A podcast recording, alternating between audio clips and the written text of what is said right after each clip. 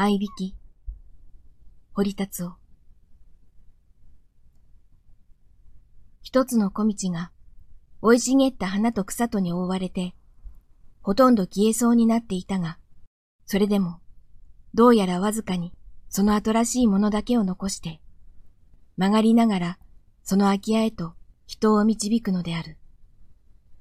もう人が住まなくなってから、よほどになるかもしれぬ。それまで西洋人の住まっていたらしいことは、そのささやかな御影石の間にはめ込まれた表札に、かすかに、エーアースキンと横文字の読めるのでも知られる。その空き家はちょうど一体に坂道というものがどれでも多少人を夢見心地にさせる性質のものである。そういう坂の中途まで来て、ふと足を止めた瞬間、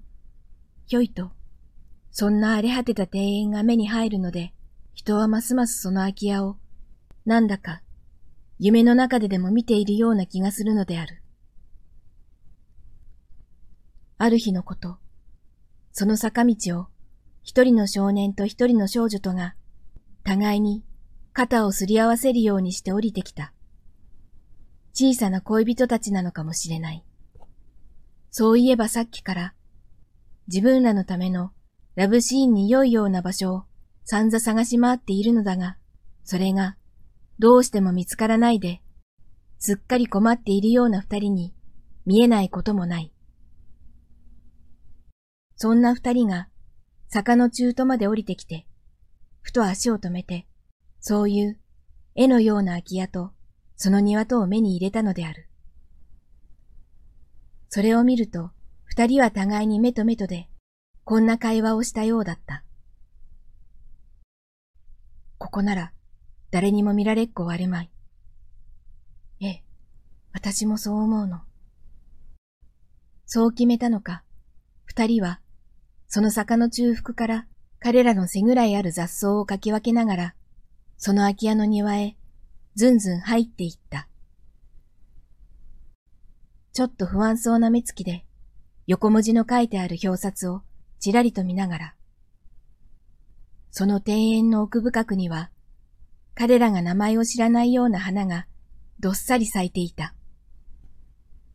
少年は、その一つの草むらを指しながら、やあ、バラが咲いていら。と、幾分わずった声で言った。あら、あれはバラじゃありませんわ。少女の声は、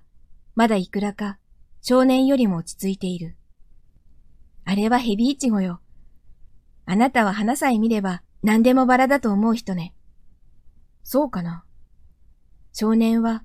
少し不満そうに見える。それから二人は黙ったまま、その空き家の周りを一巡してみた。窓ガラスがところどころ破れている。が、その破れ目から二人が、いくら背伸びをして覗いてみても、ひっそりと垂れている埃まみれのカーテンに遮られて、その中の様子はよく見えなかった。それでも、台所のところなどは、内部がちらりと見えた。そこなどは、いろんな台所道具が雑然と散らかっていて、中には倒れたまんまのものもあり、そして、それらのものは一面にこぼれた壁土のようなもので埋もれていた。どうやら震災の時からそっくりそのままにされているらしい。このうちの持ち主である外国人は震災の時死んでしまったかもしれない。二人はその空き家を柿の中途から最初見たとき、ふと彼らの心に浮かんだある考えをいつか忘れてしまったかのように、そんなことばかり喋り合っている。そのうちの裏手に、そこの庭園からちょうど土台に上がるような具合にして、直接に、そのうちの二階へ通じているらしい傷田の絡んだ洋風の階段を見出したときに、少年より幾分ませているらしい少女は、思い切ったように言った。ちょっと、あれへ上がってみないこと。うん。少年は生返事をしている。そんなら私が先へ行くわ。それでもと言いかねて、やはり少年は自分が先に立って、その傷たの絡んだ階段を少し危なっかしそうな足つきで登っていった。が、その途中まで上がったかと思うと、少年は急に足を止めた。そこの壁の上に彼の顔を赤くするような落書きの書いてあるのを発見したからである。少年はくるりときびすを返すと、やっぱり悪いからよそうよ、と言いながら、ずんずん一人で先に降りてしまった。少女はそこに一人きり取り残されて、しばらくあっけに取られているように見えたが、やがて彼女も彼の後を追った。そうしてそのまま二人は、彼らのラブシーンにはもってこいに見えた、その空き家の庭から、とうとう立ち去ったのである。少年は、そのうちを遠ざかるにつれ、つくづく自分に冒険心の足りないことを悲しむばかりであった。そうしてそのあたりの外人居留地かもしれない洋館ばかりの立ち並んだ見知らない街の中を、少女と肩を並べて歩きながら、そういう弱虫の自分に対して自分自身で腹を立ててでもいるかのように、急にいつになくおしゃべりになった。君、メリメイという人の小説を読んだことがある？いいえ、ないわ。そうかい。僕はその人の小説がとても好きなんだがな。僕は、その人の短編でね、マダム・ルクレース街というのを読んだことがあるんだ。その中でね、ちょうど今みたいなうちが出てくるんだぜ。それはイタリーの話だけれど。ところが、その二階の長椅子がね、一つだけ、埃がちっとも溜まっていなくて、なんだか終始、人に使われているみたいだったんだ。実はそこでね、毎晩、あるお姫様が、